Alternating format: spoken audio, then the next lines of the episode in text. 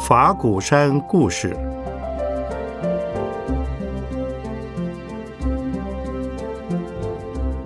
圣严法师口述，胡立贵整理。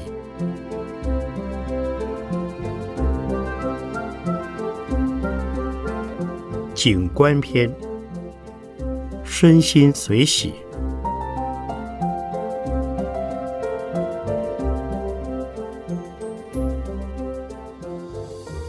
无一处不是景观。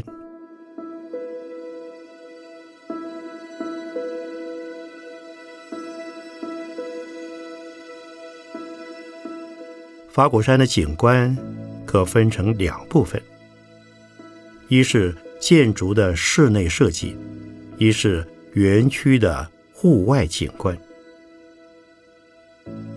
建筑群的室内设计应考量到建材。灯光、门墙与窗等配置，希望整体能有和谐一致的呈现。因此，邀请苏玉哲、黄永红、简学义、龚书章等多位知名设计师，为我们主持各项建筑物的室内设计。为了法鼓山建筑的室内设计。每一位设计师都历经长时间的构思，其中有一位设计师在进行两三次简报以后，因为我觉得不甚满意，他因而放弃。有的设计师很有耐心，我不满意的设计内容，他会征询我的意见，一再做修改，之后重提简报。我的标准。始终是本来面目。首先，建材的颜色不可超过三种。其次，设计要大方，不可小里小气、别别扭扭，也不要卖弄花巧及复杂的装饰。三，空间要宽朗开阔，不要做成像是戏院、舞台、宫廷那样繁复的场所。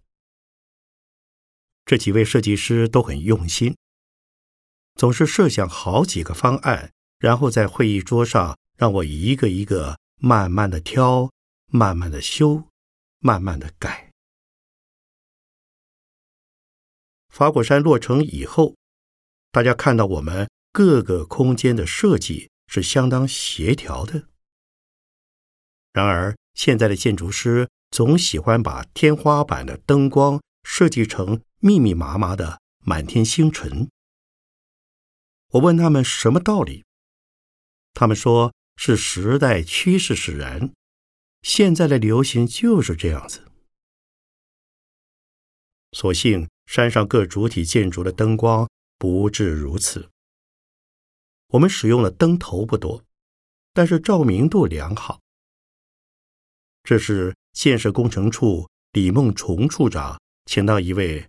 国际知名的灯光照明专家周炼先生协助把法鼓山的灯光系统重新改过，不但为我们节省三分之二的电费，室内照明也非常简朴、好看、实用又舒服。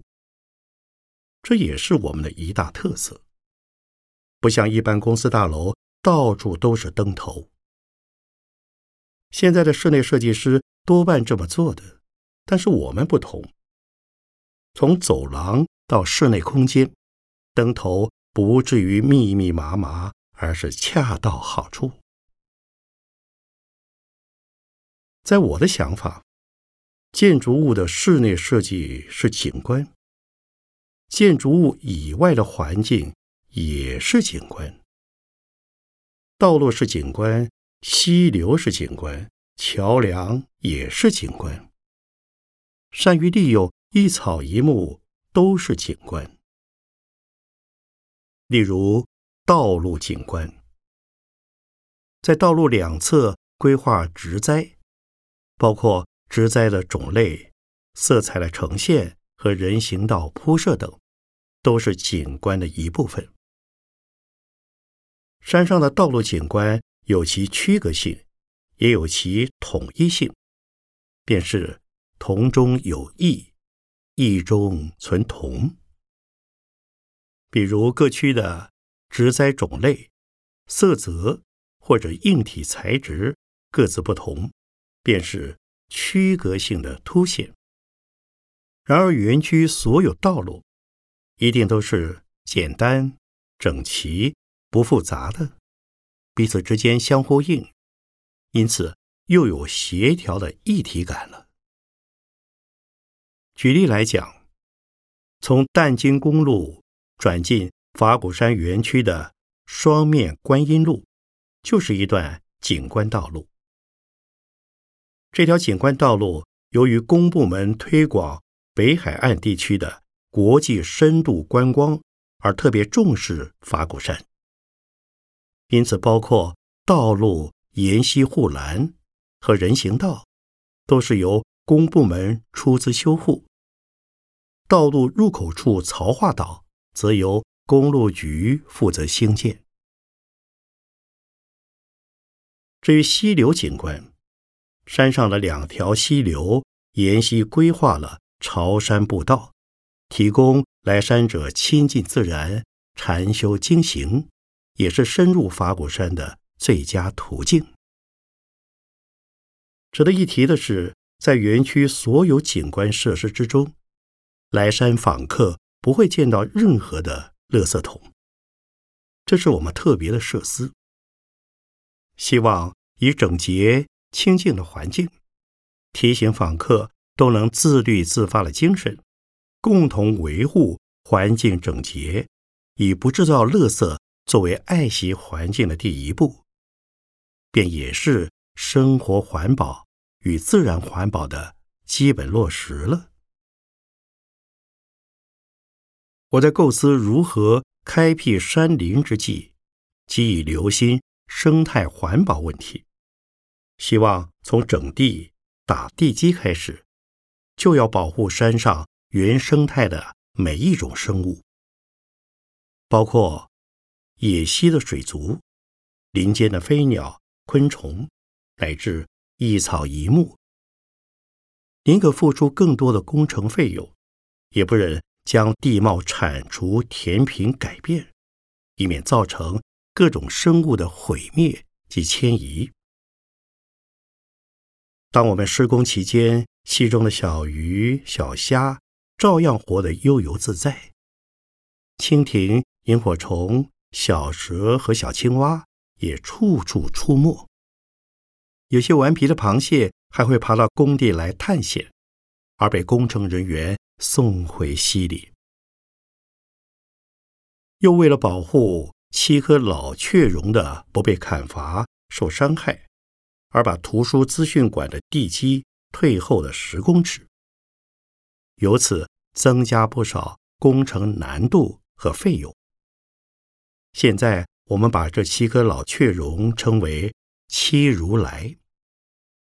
有人形容我与他们的关系是一个老人与七棵树。有些并不成气候的树，生长在原本我们计划要建房子的基地上。最省力的做法是砍掉、锯掉，但为了保护当地原生种的草木，凡是直径五公分以上的树木，不论树种，我们都交给专业的厂商移植到暂时的林地，待全山建筑完成之后，再搬回适当的位置。可惜的是，我们找错了厂商，由于移树的经验不足。技术不对，季节不合适，也未给予恰当的照顾，因此两年之后，那些原生种树几乎全都死亡，使我痛心不已。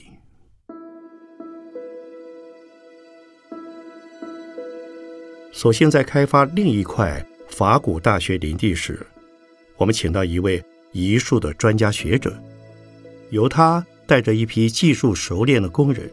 在山上进行两年多的移树工程，从先断根，在原地养须根，再移植到园区所需的各个新定点。现在已有百分之八十是存活了。山上的原生草类很多，即使除草以后，随时随地仍会繁殖成一大片。有些具观赏价值的花卉，如野百合、画八仙、灯撑花等，则需要复育增殖。现在已由僧团派专人负责，成绩尚算不错。同时，我主张要多种一些既能开花又能结果的树种，最好每个季节都有不同的花木翠竹。欢迎来山的访客。现在正在栽植之中。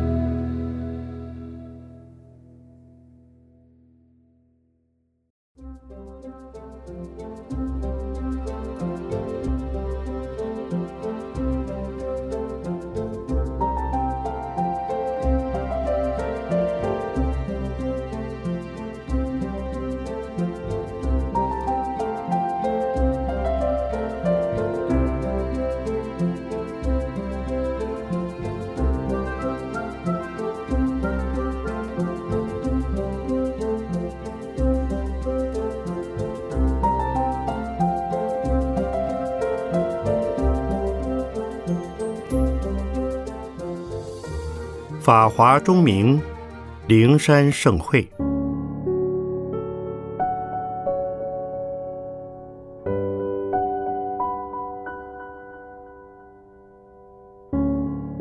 山上的户外景观，多数是露天的，有的放置几块石头即可打坐，有的起了亭子，也有大作用。譬如法华公园最显目的。就是一座亭子。法华公园是以法华钟钟楼为主体的一座露天公园。法华钟的钟体内外著有《法华经》一部和《大悲咒》一卷，共七万零一百五十二字，重二十五吨，高四点五公尺，直径。二点六四公尺，最后处有二十九点六公分。采用故宫藏本元僧元号手抄《法华经》，今之书法家杜忠告写经题，画家邓承恩画双佛并作图。此法华钟虽不是当前全世界最大的梵钟。却是全球第一座在中体上刻有整部《法华经》的青铜梵钟。我们为什么要铸造法华钟呢？主要有几个原因。其中最重要的，法鼓山是一处观音道场，因此当学观音法门。在诸多观音法门之中，以《法华经》第二十五品的观世音菩萨普门品，又称《观音经》，其影响力最深远，也最为普遍。此经在亚洲地区向来拥有广大的信仰者，包括台湾与中国大陆，都是此经盛行的范围。这是我们重视《法华经》。铸造法华钟的原因之一。其次，法华经受到汉传佛教里天台、净土、华严与禅宗的共同推崇，在中国汉传佛教拥有殊胜的尊崇地位。不论是宣讲、推广、诵持、书写法华经，均意义非凡。以我个人来讲，我曾宣讲《法华经》，也写了一本名为《绝妙说法·法华经讲要》的《法华经讲录》。可以说，今日的大乘佛教很少不重视《法华经》的。《法华》中的珍贵价值，就如同地宫一般，乃是法鼓山的镇山之宝，也是当代重要的文化资产。我相信，千年以后，这座钟仍然存在的。法华钟的铸造专案，也是由施建昌菩萨和僧团果茂法师负责，另有护法总会黄楚奇副总会长一起投入。释菩萨和果茂法师相当用心，他们投注相当长的时间与心力，不断在台湾、中国大陆寻访，甚至到韩国、日本考察。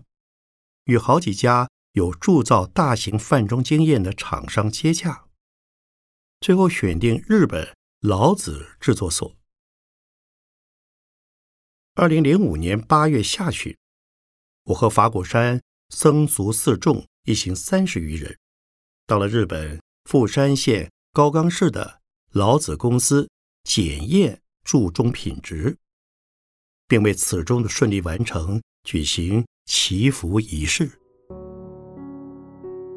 法华钟现已完成，运到了山上法华公园内的法华钟楼，并于二零零六年十二月二十三日下午，邀请十方信众一万多人参与隆重的启用大典，有日本日莲宗的六位高层僧侣及大陆国家宗教局局长叶小文等嘉宾。专程来贺。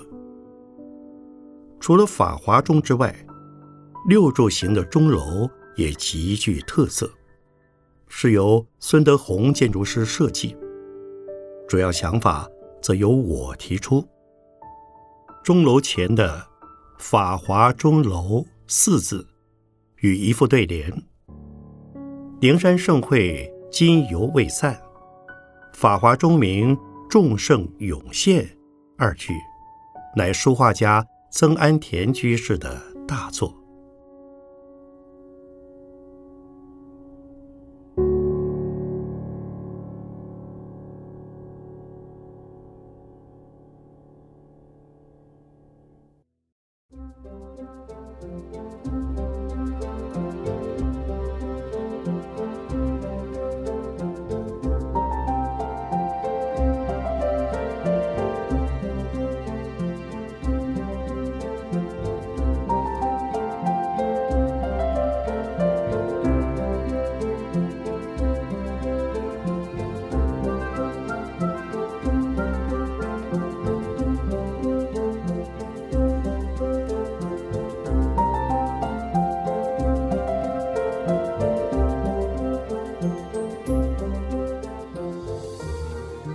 三个三门，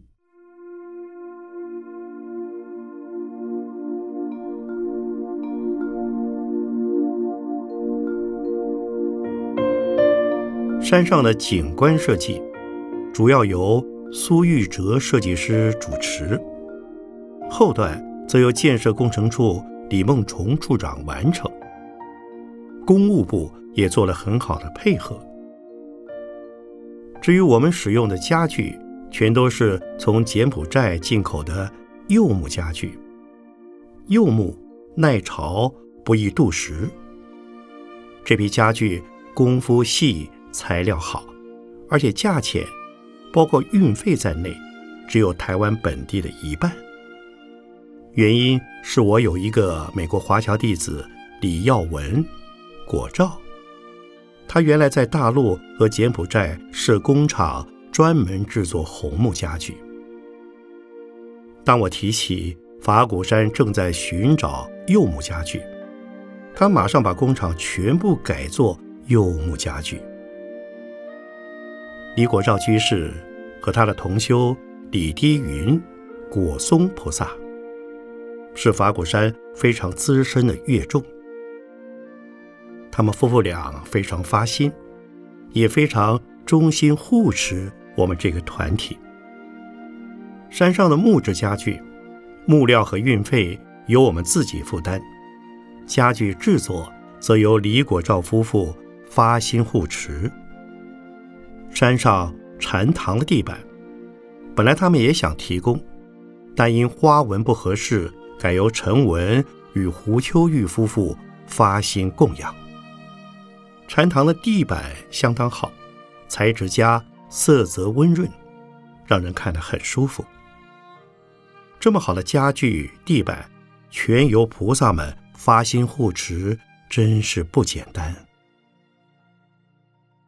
山上许多的建筑物、景观和材料，除了是用社会大众护持的建设基金之外，也有不少是个别的菩萨发心成就的。比如设在连外道路入口处的山灰石，也是由菩萨提供的。那是建设工程处陈洽友总工程师的老菩萨送给我们的。这块石头有四公尺高，重六十五吨。我们雇了两台拖车才把它运回。曾经有人建议我，道场的入口总要做个门面。我说无门为门。也有人说起码要设个标志，我则希望是一件艺术品。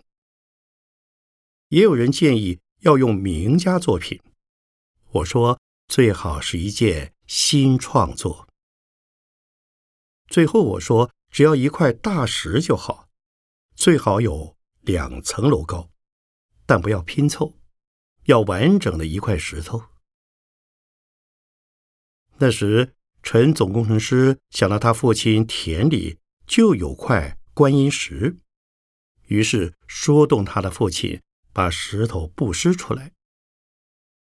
后来，请景观设计师陈念周菩萨在石头上雕刻法鼓山山灰，果然非常出色，就是现在大家所见到的入口处山灰石。法鼓山山灰石本身就是一件创作，非常自然，也极具特色。很少道场或者机关团体选用石头当成门面。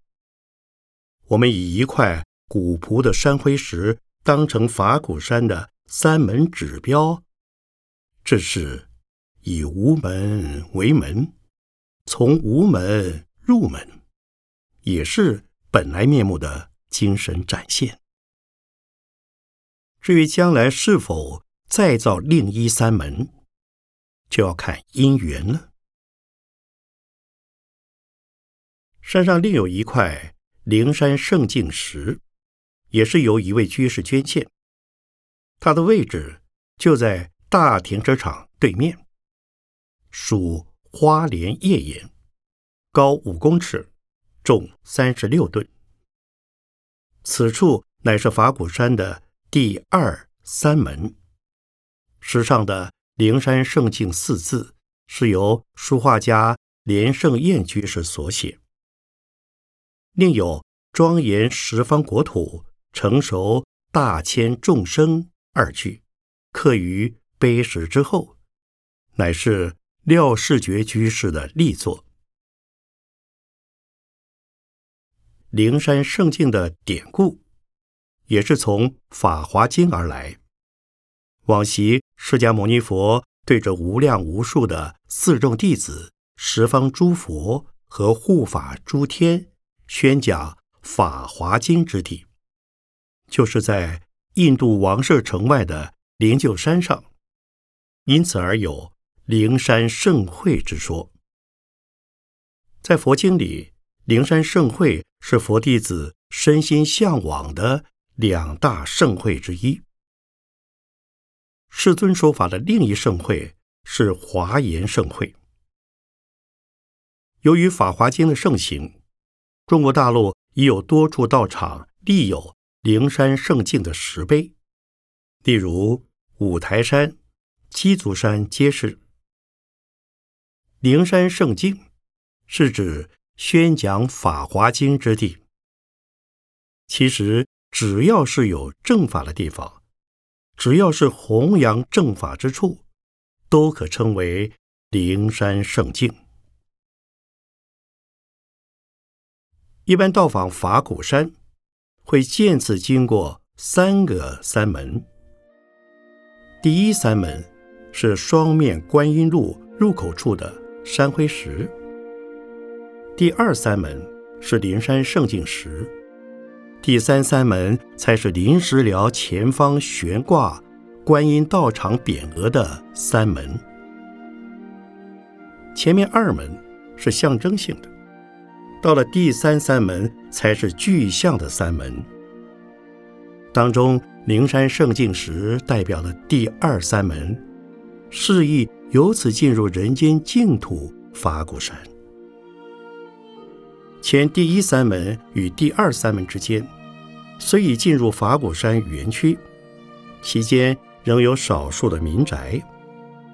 直到过了灵山圣境时，才是全然纯净的法鼓山世界佛教教育园区。此外，园区内的朝山步道，也由灵山圣境时为起点。